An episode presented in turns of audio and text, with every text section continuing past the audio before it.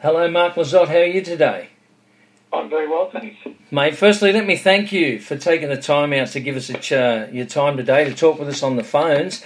Absolute thrill for my listeners. Absolute thrill for my listeners to have what I probably consider as one of Australia's most celebrated rockers. In fact, a rock and roll legend to be uh, to be part of our listening uh, audience. You know, it's absolute pleasure for us to have you. Thank you so much for taking the time. And that's great. That's great, man. Listen, I want to talk to you. Um, about your upcoming tour, the uh, Give Me a Saturday Night tour, and of course your uh, your new greatest hits album, Diesel Thirty. Um, before we do that, can we talk about some other things like prior to all of this happening and sort of move into this? Sure. Okay, great. Like I understand you you you're born in America and you came to Australia really really young with your family and and um, you've got about six or seven no six I think other siblings. Is that correct? Yeah, I'm the youngest of seven. So yep. I'm the seventh. Um, bit like the uh, the Muddy Water song, Seventh Son." okay. And at what, at what stage, what what part of your life did you learn to play guitar? I understand you, you sort of started out with a cello. Is that correct?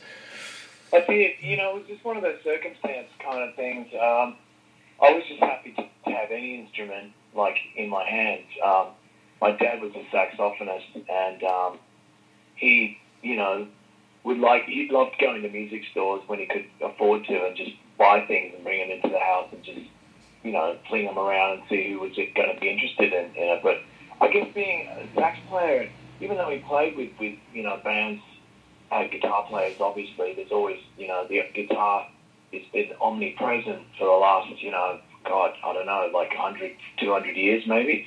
Um, it's a relatively modern instrument, uh, you know, on, on the on the landscape of instruments as far as the history of music. But you know, we all know its popularity has risen like you know incredibly since like the fifties, especially. Yep. Uh, but um, yeah, it just wasn't on his radar as far as like you know, um, oh, I should get a guitar, you know, throw that in the house and see who's going to play that. It's just, you know, he'd uh, bring things like flutes and bass clarinets and I mean, I, I, I you know, I, I, I understand being a, a horn player himself. You know, he was definitely more interested in those kind of instruments. So, um, the one chance I had of the guitar maybe getting into my hands was my the eldest in my family, um, my sister Janine. She she had like a folk guitar, but she, um, you know, was obviously the first to leave uh, the fold. Um, we actually left her behind in America because um, she was in college studying to be a nurse and uh, we all headed out here. So six um, siblings and my mum and dad, and so uh, yeah, that guitar kind of drifted out. But I remember her, like you know, singing her and my my, my other sister who was below her, sort of singing Joni Mitchell songs around the house when I was like two and three years old. That's how far back my memory goes. But yeah, no one else kind of got a guitar, and thankfully my my my, my older brother got an electric bass and left that with me while he went to Europe. Um, and I think I was about 14 then, and I've been playing the cello. I picked up the cello in Arizona because there was a program in, in the school that I was going to at the time. My parents, after living in Australia, thought, you know, they better get back to America and, you know, see the, the rallies. Not that we had that many because of both my mum was an only child and my father only had one brother. But, um, you know, they were not going to live in the, the East Coast after living in Australia. It was just too cold for them. Their, their bodies had gotten used to the warmer climate of Australia. Yep. So, uh, yeah, they thought, oh, let's go to the West Coast. And we, you know, started in California and worked our way across to, to Arizona, which is like landlocked, as you know. Yep. Um, yep. And, uh, but lo and behold, this little area that we settled in, about 40 minutes out of Phoenix, um, had this brand new school that had, you know, it was a public school that had an amazing music program, and they, they offered cello as one of the instruments that you could you learn. And so my, my older sister again was going to the Victorian College of the Arts at the time and sharing a dorm room with a cellist, and she sent me a cassette of her, her dorm, dormie playing this um, cello, and thought it was a beautiful sound, and kind of tried to spark my interest. And I thought it was a beautiful sound, of course, um, but uh, it wouldn't have happened if that hadn't been a cello program or a string program at the local, you know, primary school that I was about to go to. So that's how that happened. So I had an instrument in my hand that had strings on it. That was great. And my Yep. brother left that bass. Um, so I made it to 14. I had cello. I had a bass guitar. I still didn't have a guitar, you know. But Yes. a guy across the street from me where we lived. We moved back to Australia after Arizona and moved back to Perth. And there was was a guy who was about 17. I was like 14. He had a, a, a folk guitar, like a nylon string thing. And I would go and grab it off, and he would come over and say, you know, okay, where is it? I, you know, give it back. and I was, you know, he was kind of, he was very tolerant. But uh, yeah, eventually my, my older brothers uh, and sister that were just above me um, in line, they started getting part-time jobs, you know, being that they were like, you know, 16, 17, 18 or whatever. So they, they had a bit of coin. My mum and dad were a bit, you know, reluctant. They were like, no, no, you know, too, too bad if he's interested in guitar. He's, he's, you know, we put so much time and money into this cello thing. And, you know, I love the cello, of course. I still play it. I still get to use it on records and stuff. And it's been a really, actually, a great grounding for me to have that classical, um, you know, foundation, I suppose, um, to my, my whole career, I guess you'd call it. But, yeah, I, I, I wanted nothing more than a guitar, um, nothing more, you know, it, it was just, you know, it, at the back of my mind since I was a toddler, you know. So uh, finally, I got a guitar for Christmas. Um, I think it was around as I was turning about 15 or somewhere between 14 and 15. Yep. And yeah, I was, my fingers like were quite, you know, well trained for, after playing the cello for since the age of like I think eight. I started, so um, yeah, my fingers were, were like really kind of way ahead of what a normal person would be when they started playing guitar. But that didn't mean I could just like step up to it and, and suddenly be really good. Yes. I was actually I was pretty rough when I started, but it didn't stop me from getting in, like getting the Sunday paper and and finding bands that like were looking for guitar players on a Saturday night. I would get the paper before it even came out on Sunday and just start ringing around and annoying people. so yeah, that's kind of how I started. You know, I guess um, I wanted to get out of my bedroom really quick, and I probably probably got out a little bit premature. You Yeah. know, but people could see that was like, hey, this you know this this kid's got you know it's got a lot of potential, something going on here. So you So- you left school pretty early, I understand, and because Yeah. you really you really knew what you wanted to be. You wanted to be a musician. You wanted to make a career out of singing and playing. Um, your other your other siblings, your brothers and sisters, some of those are teachers. Is that right? Um, I have one one sister who teaches voice um, Yep. still to this day. She's um, been doing it for quite a while now, and she's you know one of the best. She was actually in the WA opera um, company for a while too. She's you know she really you know has gone the whole fully uh, educated music way, and I, I guess I went the totally like school of hard knocks way. I've learned So- getting in the pub and playing in you know I cut my teeth playing in pubs. You know Yes. before I was way four years before technically before I was even legal. Yes, I, I understand that. so, so how did you? I How did you? have met people. I have met a few that even started younger than me. So you know, it's it's not a it's not completely unusual, I guess. Um, um, yeah, like an old friend of mine, Charlie Sexton, who I've known for a long time, who plays with Bob Dylan. You know, he started when he was eleven. So you know, like it's like you know, the mind boggles to think of an 11 year old playing in clubs, but he did it and he was looked after. You know, people like made sure that he was, you know, not in danger and he was an incredible guitar player at the age of 11 already, you know. So how did you? How did your dad and your mum react, thinking, "Here's my 14 year old son playing around in pubs and clubs"? Were they, Um, they supportive they were- or a bit worried? Or Look, you know, my dad had already done, you know, his, you know, quite a few years of playing in clubs and and uh, late night places. Let's just call them, you know, places that's that are definitely go late into the night. Uh, it's a different world. You know, it's an adult world generally. Um, you know, there's alcohol. There's you know people doing things they shouldn't be doing. Everything gets different, when the sun goes down, as we all know. But you know, I was you know interested only in the music. Um, you know, that's not to say that you know I, I didn't sort of you know kind of make make use of what what was happening around me. I guess, but you know, that's all kind of a trial and error sort of thing. And I didn't take me too long to figure out that you know that wasn't really going to help me in my quest yeah. of professional musician. Thankfully, some people still, you know, they go for years and years before they figure that out. But um, yeah, thankfully, I kind of figured that out pretty soon. But you know, they were freaked out. I think till about the age of nineteen, and then they, you know, started coming in. My dad started coming to the shows when I started putting my own band together. This is after being in a few other bands um, along the way, and then they sort of disbanded, and I, you know, finally pulled my finger out, I suppose, after um, being in a the safety and comfort of a, of a band. Um, I sort of went out on my own, and that, that was the beginnings of the Injectors and Yes. that whole period.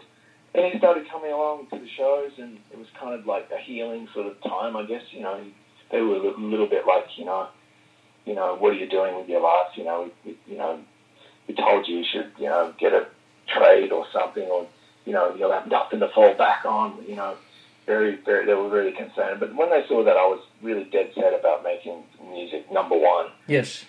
they kind of, you know, they sort of just had to give into it. And, like, you know, at the end of the day, they were huge music fans. Um, it was their music that got me going. You know, the, the piles of records that were in the house and the turntable, and my dad's, you know, even, you know, he provided us with all kinds of things, amplifiers, PAs, you know, everything except a guitar, which I don't hold any grudges for, but it's just one of those funny things. It's like, you wouldn't believe it. It was every kind of thing under the sun in the house, but just not a guitar. It was pretty funny. But I guess if I would have spoke up more, but I was, you know, quite the kind of sort of the, being at the runt of the family. I didn't have that much of a voice. Just for some, you know, that that just happens when you're the runt of the family. Yep. Yep. So, you know, But- get but- quiet as they go down. It's, it's kind of yeah, you, starts at the top and then diminishes by the time it gets to the seventh child. but you learnt to play so many instruments, I guess, as a result of that, because you can play keyboards and Yeah. drums and percussion and bass. I mean, No, that wouldn't right. have happened, wouldn't it, if you hadn't had all those instruments at your disposal?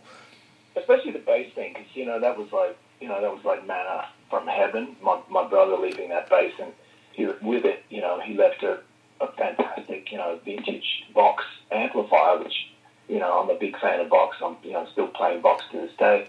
Um, and he left that and went overseas to work with a with a circus as a stage manager. And you know, he said like, look after this and put it in my bedroom. Suddenly, my bedroom had a a, you know, a precision, a Fender precision bass and a Vox amp, you know, and it was like, wow, I'm getting closer. All I need is a guitar now. Yep. And soon, you know, the guitar came and then suddenly, you know, the neighbors were like giving me, giving me greasy eye as I walked out of the house because they knew that I was making all the noise with this 50 watt amplifier, you know. So it, it was way more than a practice amp, I can tell you that. Yep. But when I started playing in pubs, suddenly I had the, the uh, you know, I, I instantly had the equipment to do it with. I was really lucky. Yes. You know, So, I, so I, I, in So- those days, I would go to music shops and just kind of look at things and get kind of shoot shoot out the door. It's like, get out! You know, you're not going to buy anything. Get out here. so did you ever imagine you'd become a singer? Because guitar's really your passion, isn't it? You know, Do you did you think I'm going to become a good singer, a great singer as well, or was it just all about being in a band as a guitar player? At one point, I just thought, you know, I mean, I I used to sing a few backing vocals and, and maybe like one or two songs per night in, hmm this, in the band that I was in called Innocent Bystanders. Yes. People would, people would make really, you know, say really encouraging things. They're like, why don't you sing more, you know? And, I, you know, I guess I just was like, well, because we've got a singer. You know, it's like, um, but as soon as that sort of took its course and, and then, you know, the, all the arrows were pointing at me, it was like, well, okay, I guess now it's time to step up to the plate and start singing the songs that I'm writing because I started writing around the same time. So the, the two went kind of hand in hand. It's like write the song, play the song, sing the song, um, and then the repertoire just you know kind of grew, you know, as it as it does.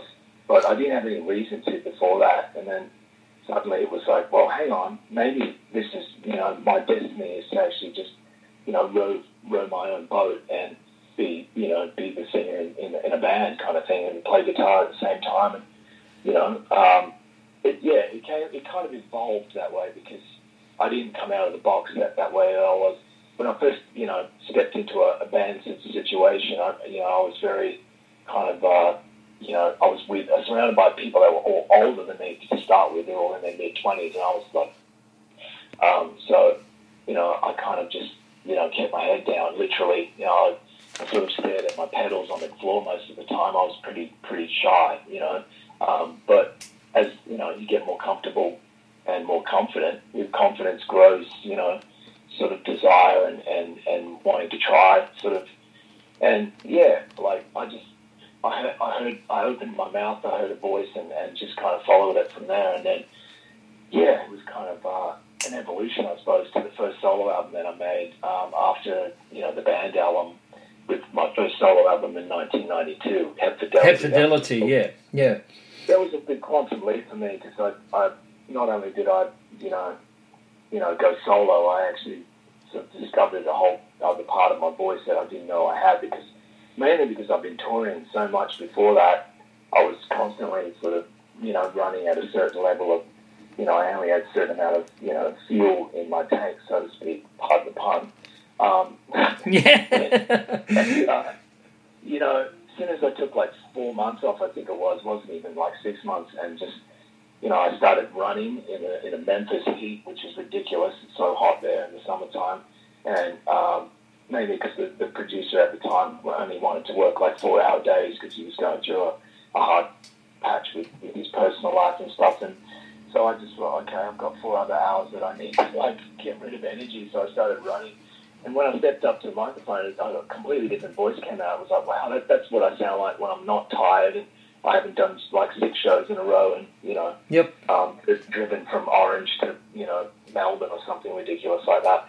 So yeah, I just, uh, you know, once I heard that voice, I was like, that's it. I want, I want to hang on to this voice now. I'm not letting go of this because it's like it's, I was given a, a, a new instrument or a new a new piece of equipment. Yeah, so I was I was adamant about keeping it. So yeah, and, and people were like, "What what happened? You got singing lessons or something?" And it just sounds so different, and you got more range and blah blah blah. I was like, "No, I just I just stopped touring."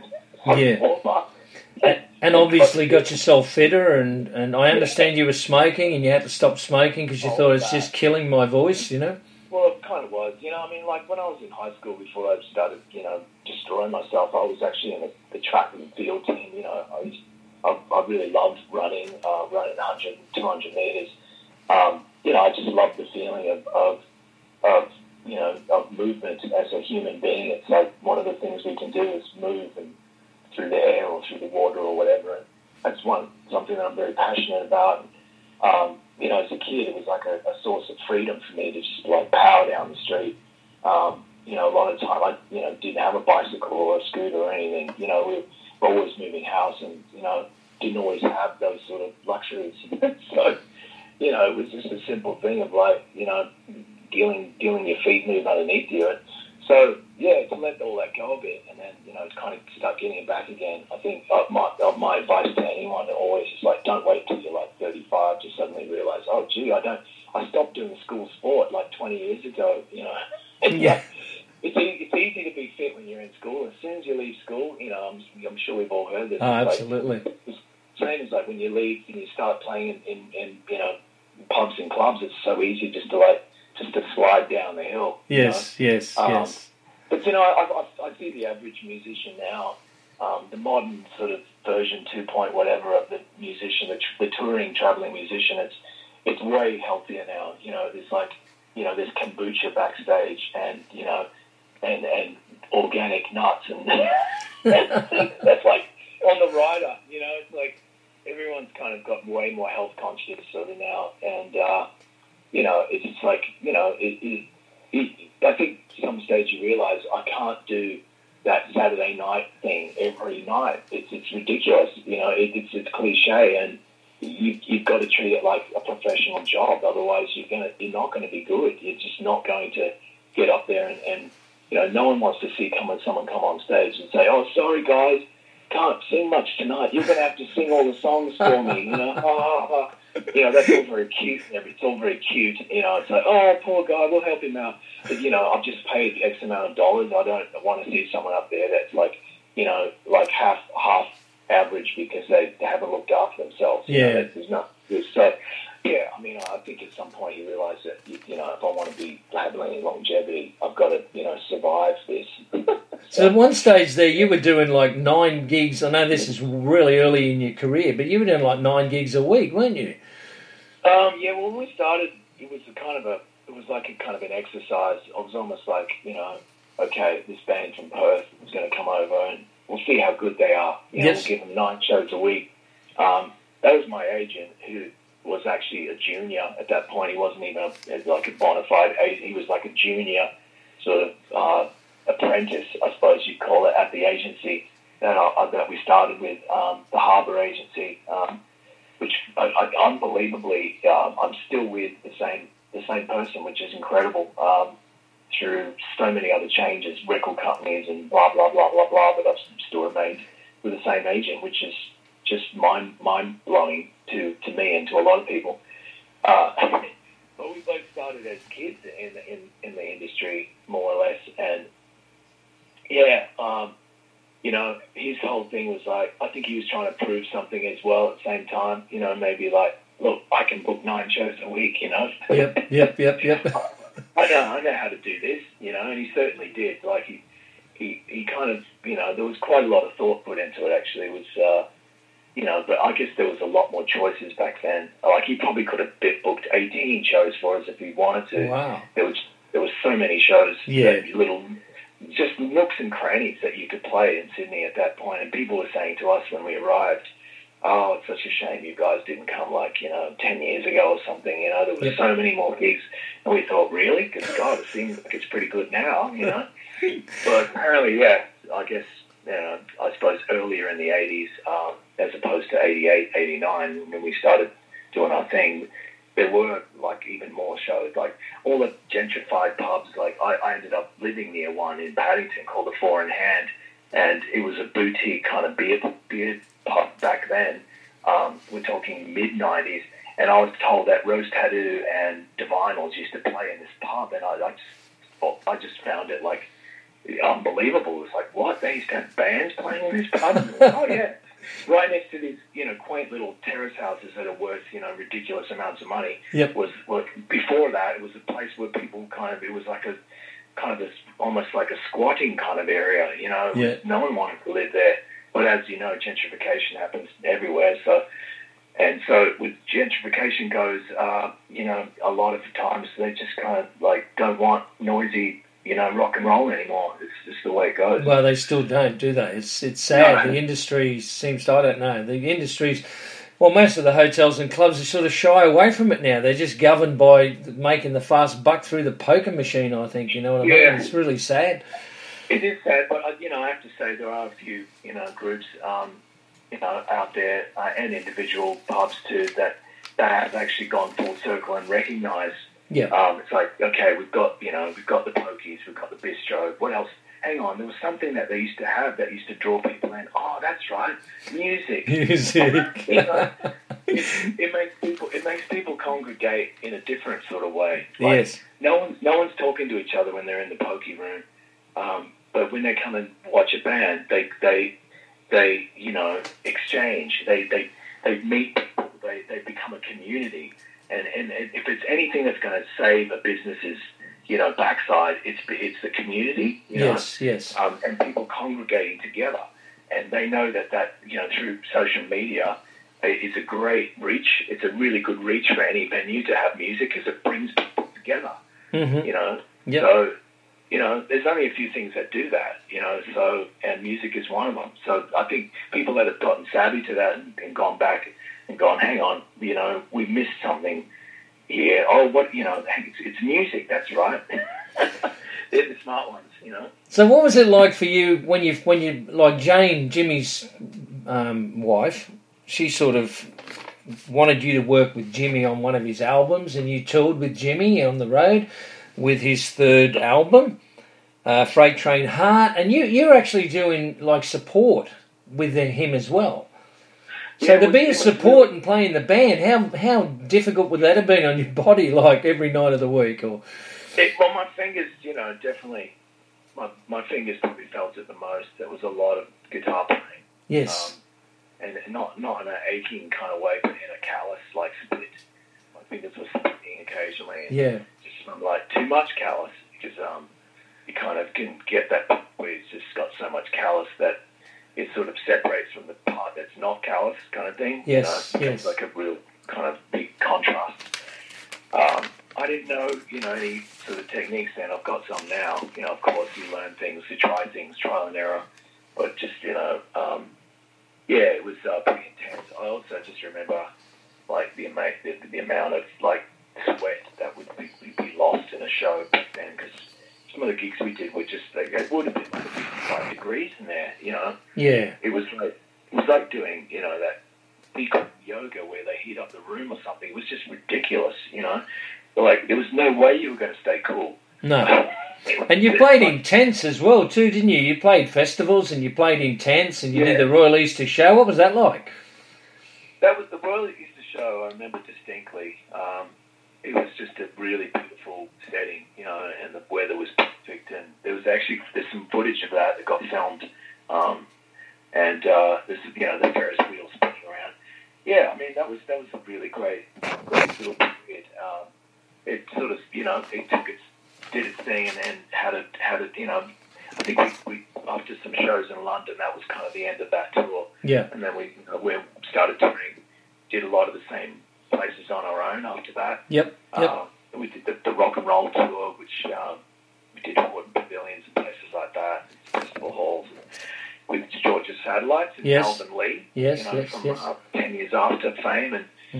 um, yeah, that was that was a really good good tour, um, and just a great time. And then you know a few more tours after that, and then we started looking at you know okay, it must be time to start making you know album number two.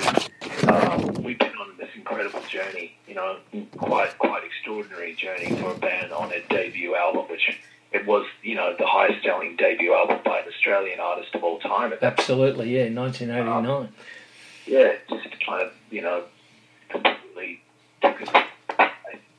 Um, how could anyone do for that, you know? So after it all started winding down a little bit, I, I started feeling kind of a bit, uh, I guess, not focused, I suppose, for want of a better word, and I just didn't know what was going to happen next. And uh, I go, well, I, I could see it coming now with number two, but it was the inevitable thing. But I wasn't feeling it. I just wasn't. It wasn't a vision. Like I had this clear vision, which I pursued and kind of executed with, with the help of the band, of course. On the first thing, it was it all sort of felt very cohesive and everything. But the second second time was not feeling. It was it was like murky and really cloudy, and I thought, what's going on? And then suddenly I realized it's like I'm not. I'm not supposed to make a second album. I'm supposed to go solo. That's what that's what I need to do now. I just Okay. you know, it just wasn't feeling like there was another album, you know, and um, instead of like just going through the motions and, and kind of making it because it was like, you know, a monetary kind of commitment or whatever, the record company would be like, just give us that second album, it's, it's going to sell, blah, blah, blah, but just because you sold so many on the first one, that just wasn't a good enough reason at all for me. Yep. I, I just thought, if I, if I do that, it's career suicide. Um, I need to step out, and this could be career suicide as well. But I know I need to go solo for, for the survival of my musical soul. you know? Okay. Yeah. So, you know, and it wasn't like you know I'm sick of you guys. You, you know, it was it wasn't anything like that. It was just like I, I, you know, it was it puzzled me for a long time, and then all of a sudden it was like a light bulb, like an epiphany that I had when I was like 13, sitting in in maths. You know, and I thought.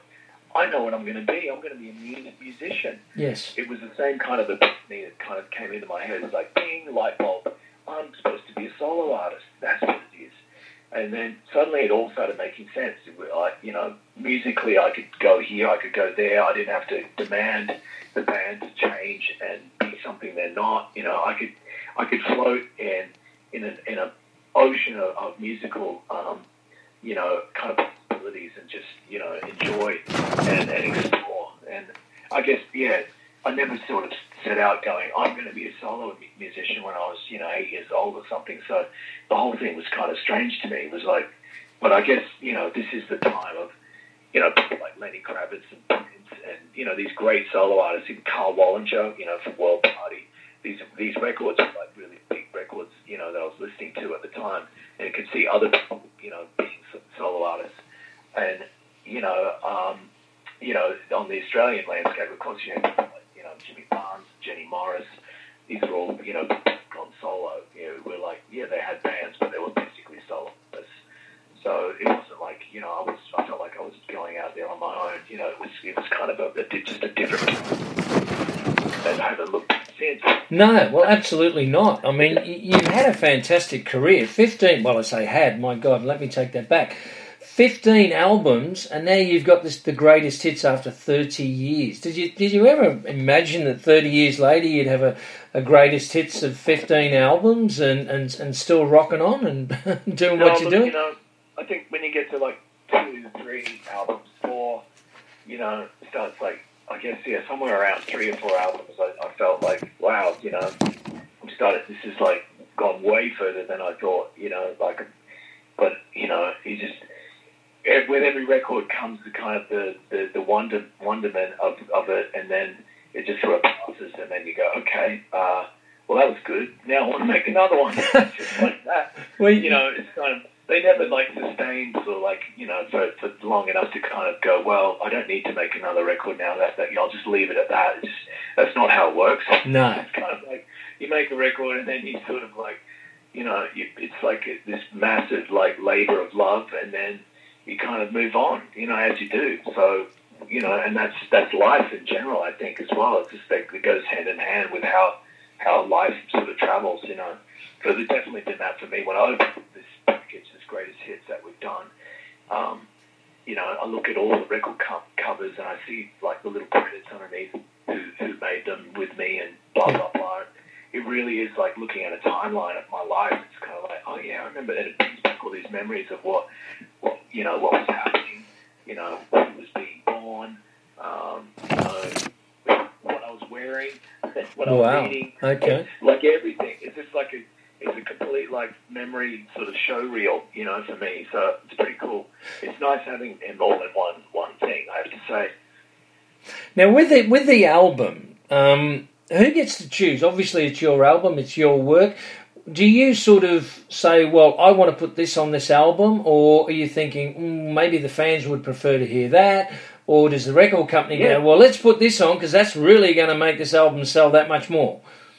Well, I don't. I don't yeah, no, it's, it's a little bit of all of those. I don't know about making it sound. I mean, look, of course, we have to be conscious about kind of like being, um, you know, kind of, uh, you know, giving people what they want. That's, I guess, that's the thing, you know. But um, there's been a few like, you know, personal, you know, kind of choices. Even with, with my record company, there's been a couple of people that have like spoken up and said, "Oh, can you please put that song on? You know, I love that song."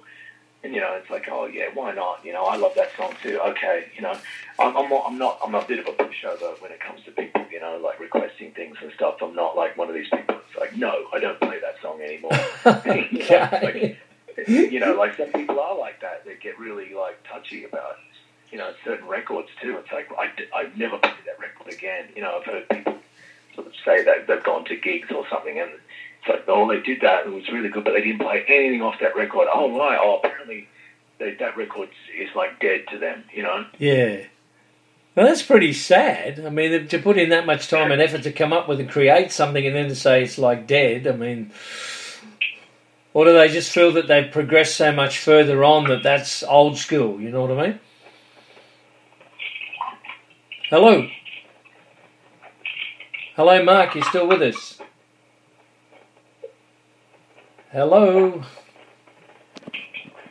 Mark Lizotte from Diesel. I think we might have lost him. But you're back with us? Yeah. Ah, fantastic. Fantastic. All right, so what about this tour you're doing? You, you, you're touring absolutely everywhere. Give me Saturday night. Um, and you got like 33 gigs on this tour, starting uh, this coming Saturday, Friday the uh, 14th, at the Bridge Hotel. And then you're doing Saturday the Bridge, uh, Friday the following Friday Miranda Hotel, Pittwater RSL, and then you're all over the country: WA, Queensland, Victoria. Uh, in December, you're actually going to Germany. Yeah. So Doing some shows over in uh, Deutschland. I haven't been there for a while, so it's kind of looking, looking forward to that. yes. So um, what do you think of the overseas audiences as opposed to the Australian audiences? Like you've played all over the world, obviously, and and Yeah. wh- what do you feel is works best for you, homeland or just wherever? Um, look, I think you know it's universal things. I I find you know uh, Australians to be quite discerning. They're, they're, they're not an easy audience. I will say that much.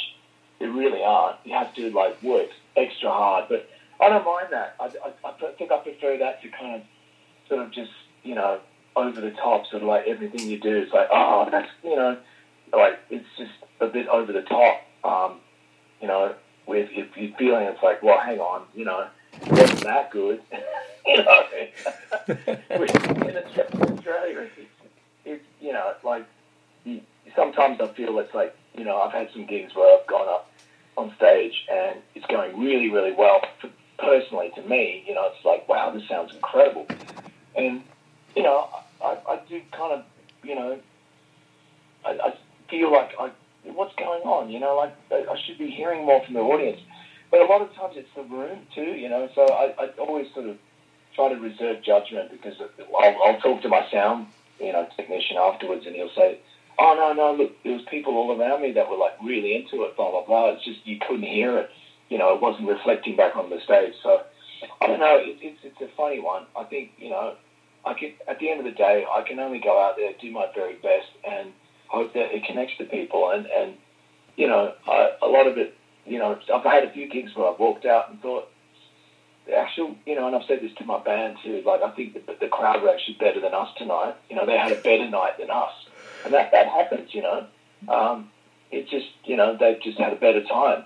Well, you know, we were up there and it wasn't sounding great. It was, hot, you know, technical difficulties, blah, blah, blah. But you, you've got to push through. Yes. And ultimately, they had a better time than you. But that's fine. That's what that, that's what your job is to do. Yeah. You know, and that, thankfully, those nights are very, you know, few and far between. But you know, most of the time, I feel, you know, in fact, the vast majority of the time, I feel that we're on the same trajectory. You know, when we when we grow, when the you know, kind of the excitement level or whatever you want to call it, kind of grows together through the gig.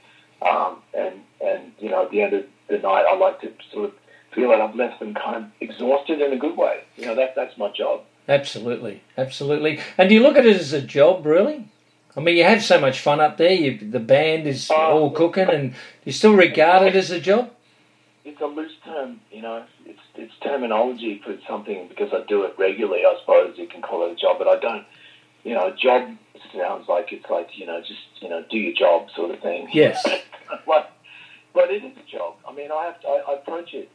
Um, you know, it, all the things that I do before the show, for instance, through the day, are all you know completely calculated, and you know, I, I just it's not there's no guarantees, but I have to do a series of things to get myself to, to, to the point where I know I, my body is a machine.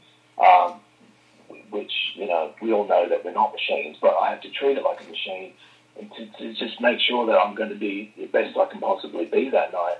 Much like an athlete sort of prepares before a, a, a A marathon. you know, some- yeah, something, you know, a game of some kind. So, yeah, it's, it, in that sense, it is a job. I can't just like roll up there and sort of some poetic kind of way and go, oh, I'm just going to roll onto the stage now. And, you know, it's just, yeah, that doesn't work for me. No. And do you, do you do much sort of like work backstage before you get on? Do you do vocal prep and all this kind of stuff, or warm ups, or I think you know, I just I used to find a quiet corner um, somewhere so I can reflect into the corner and just sing a little bit of Sam Cooke. That's usually how I warm up. so? What about um, nervousness? Do you, do you find yourself getting nervous on stage, or, or no? Um, not, not. I wouldn't say nervous in a debilitate sort of way. No. Um, that used to happen. I used to get so nerved up that it would actually kind of hinder my my performance, and it used to really frustrate me. Um, thankfully, I, I, I kind of I've learned to control it and sort of see the signs. Yes. When I see it coming, it's just like, hang on, hang on, don't let it go that far because the minute I get tensed up, it goes straight to my throat. You know, the Ah. throat is like first thing that becomes affected by by tension. Yes. So I, my my goal is to be as loose as I can, you know, and that keeps my throat really loose, and you know that that works for me uh, in a singing kind of sense. It's it's like Lucy, Lucy's goose is is Lucy Goosey is the best. So yeah, but you know, I mean, I- I'm.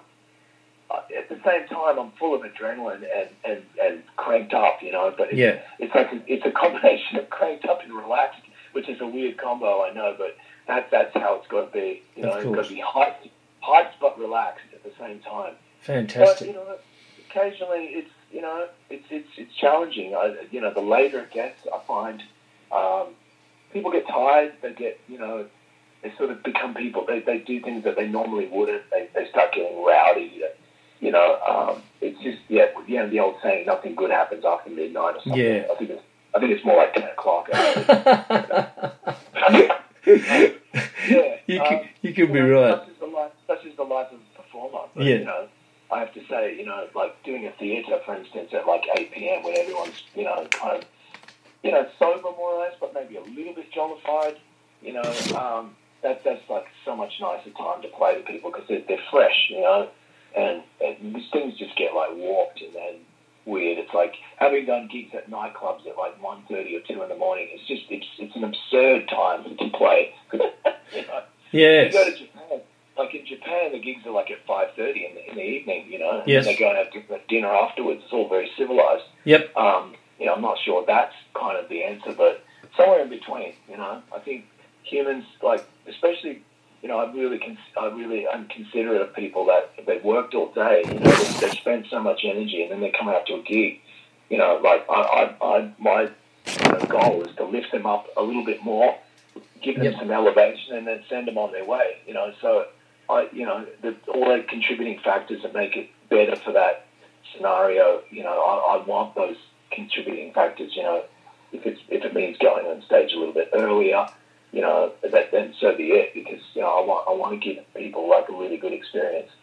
So, do you think, like you're saying, people worked all week, they're working hard? You know, your, your Mm. tour is actually called Saturday Night.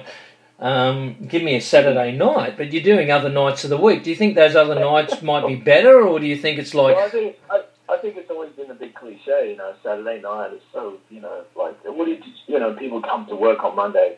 Oh, what what what did you do Saturday night? You know, people it's it's, it's like you know why is there so much emphasis on Saturday? It fascinates me. I, I you know I get it. It's like the end of the week. People like can really let off steam, and the next day is Sunday. yeah, Um, which generally is like people don't generally work on Sundays no, unless you you know unless you work in the hospitality industry or or, Yep. or a medical industry. Yep. Um, you know, but um, yeah, it's it's like this miniature New Year's Eve that rolls around every week. Yeah. There's some expectation, yes, which I I find quite funny and, and you know fascinating at the same time. And, you know, I basically have made like this whole career out of you know, giving people this Saturday night thing every week. You know, regardless of what night it is. You know, they I get want it. Yeah, is want that Saturday night feeling.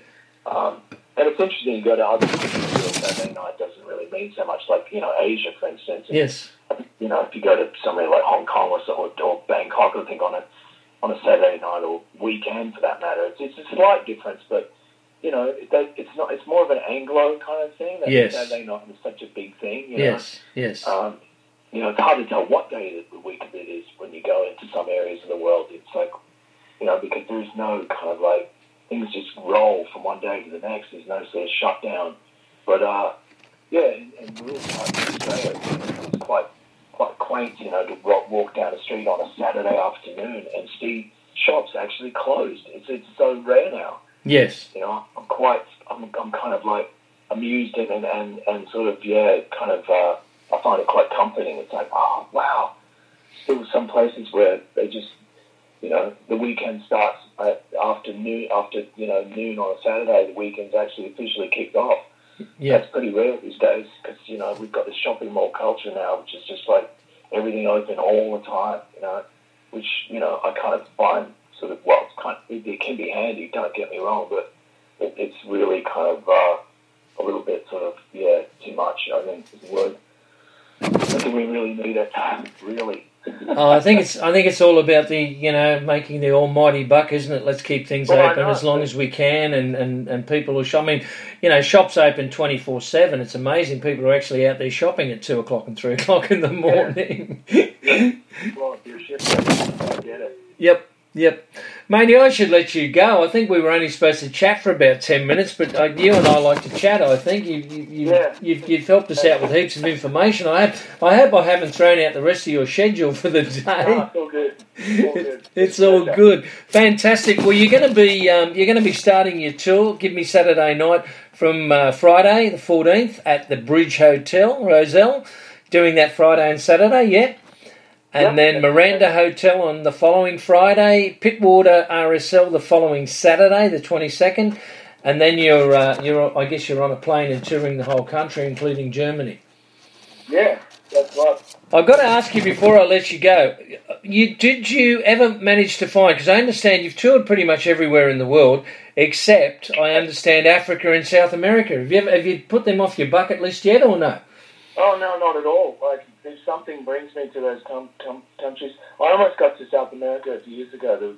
The, I think Australian guitar music is, is actually really popular down there. That's a generalisation, of course, to say that, but there are a few bands that have like ventured down there and done you know incredible you know um, you you know things with it, with building an audience. Um, and I think if you can make it there, it's, yeah, it's definitely worth worth worth yeah, the travel. Mm-hmm. Um, so yeah, I'm, I'm still, you know, look, while I'm still on this planet, I don't, I don't, quit, I don't sort of rule out anything really.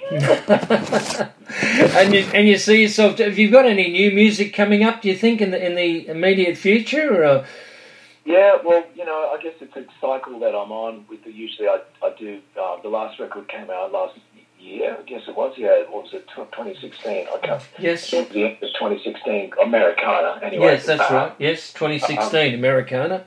Yeah, so that was a collection of you know covers, of course, being all of my favourite Americana rec- uh, records. Yes, uh, that I grew up with.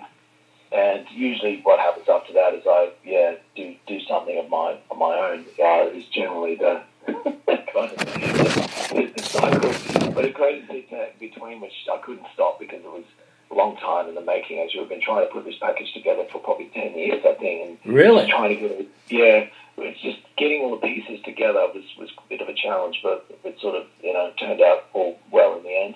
Um, so yeah, and I think it was kind of good that it happened this year because it, it marks the 30th anniversary. Um, getting stepping off the bus, you know, Sydney, Yes. and you know, so it was kind of 30 songs, 30 years. You know, it was a kind of a cool thing that just happened. You know, couldn't plan that.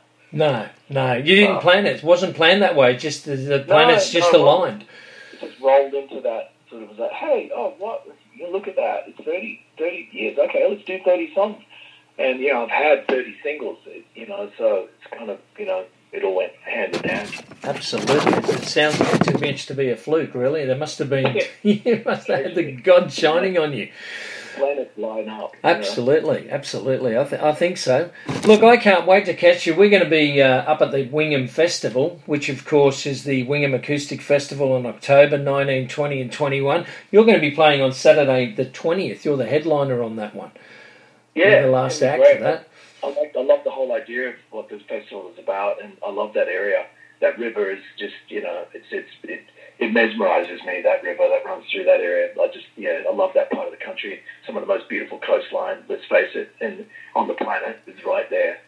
so, It sure is. Wingham's Wingham's a very old, historic sort of Scottish town, though, isn't it? Really, and, and I guess it's Yeah. pretty. It's a bit of a sleepy hollow, but once a year the acoustic festival comes in there, and you know they don't get acts like you come in there every day. That's for sure. it's a perfect place for it. Like it's yeah, it reminds me of um, the blues festival they have in WA down in Bridgetown, which is sort of on the way down to Margaret River. Yes. and um, it's a, again a, a historic little blip of the town, but it just comes to life every year for the, for the Bridgetown Blues Fest. So it's great that these towns can host um, these sort of events, and it's good for the community and just you know good for everybody in that area. Fantastic. Well, Mike, thank you so much for your time. I, I hope. I'm seriously, I hope such a pleasure for us. We are we are only a small station, but thanks to the uh, technology and the internet, we've got a large footprint that goes all over the country and also over the world. We've got listeners everywhere. So um, what, what what we're trying to do at eighty nine point nine is bring the Wingham Acoustic Festival to you know the, the speakers of people in and around the Windsor Hawkesbury area that can't actually make it to the festival. So it's great that you've given us so much of your time today. No worries. Look, I'm always a big fan, and I, for what it's worth, I listen to you guys a lot, a lot of late at night when I'm driving, like back from shows and stuff. I'm a big fan of community radio at that time of the night because it's, it's the only time you can hear. It's the only place you'll hear actual people on air because it's all, as you know, it's all kind of pre-programmed. A lot of radio these Yeah. days, but hearing, hearing someone else doing a show. Um, at that time of the night, it's always it's really it's inspiring to me. It's like, well, someone else is awake. I'm awake. Look, it's twenty four seven. It's live twenty four seven. It's on the stream. It's it's on the airwaves, and and uh, yeah, look, we're doing our best to try and, and try. And me in particular, I'm doing my best with the Australian music scene to try and keep the older, um, you know, musicians, singers that were huge in the 70s that are now sort of considered unfashionable. You know, I often get them on the program, talking to them, playing their music, and also with the Wingham thing, a lot of people that are all independents that don't have labels and trying to push those people along too. You know what I mean? for what it's worth, I was talking to um, to Don Walker. Um, yes. And the other day, and I found out he's a huge fan of. Uh, he does a lot of driving. Like he loves to drive solo. Um, I think it's very good for him to you know unravel his mind and probably gets a lot of work done while he's driving. Yep. Um, and he's a huge fan of listening to the community radio too at the late hours in the in the wee hours in the morning. So it was like, hey, you know, uh, it's, it's, it's, I'm sure I'm not the only one. That's, that's, all, that's for sure. That's fantastic because I, I, just imagine the only ones that are really listening to us are the people that are in our area, but we, we know no, we've got a really large footprint.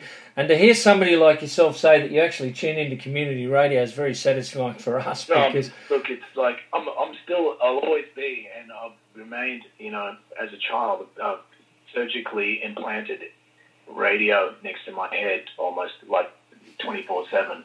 So, once a fan of radio, always a fan. That's all I can say. Fantastic. Thank you so much for your time today. I really do appreciate it, Mark. I'm looking forward to catching up with you at the Wingham Acoustic Festival. And uh, we are going to broadcast the whole thing um, on the air and also on the stream. And I'd love to catch up with you at the gig. Yeah, no worries. Thank you so much. Thank you so much, Mark. Take care. Thank you. Bye. That's Mark Lizotte, listeners. Okay, from uh, Diesel, of course. His name's Diesel. Mark Lizotte, birth name. And uh, don't forget to catch him. He'll be at the Wingham Acoustic Festival on Saturday, the 20th of October. You're listening to Phil C's Aussie Flashbacks on 89.9 FM, Hawkesbury Gold.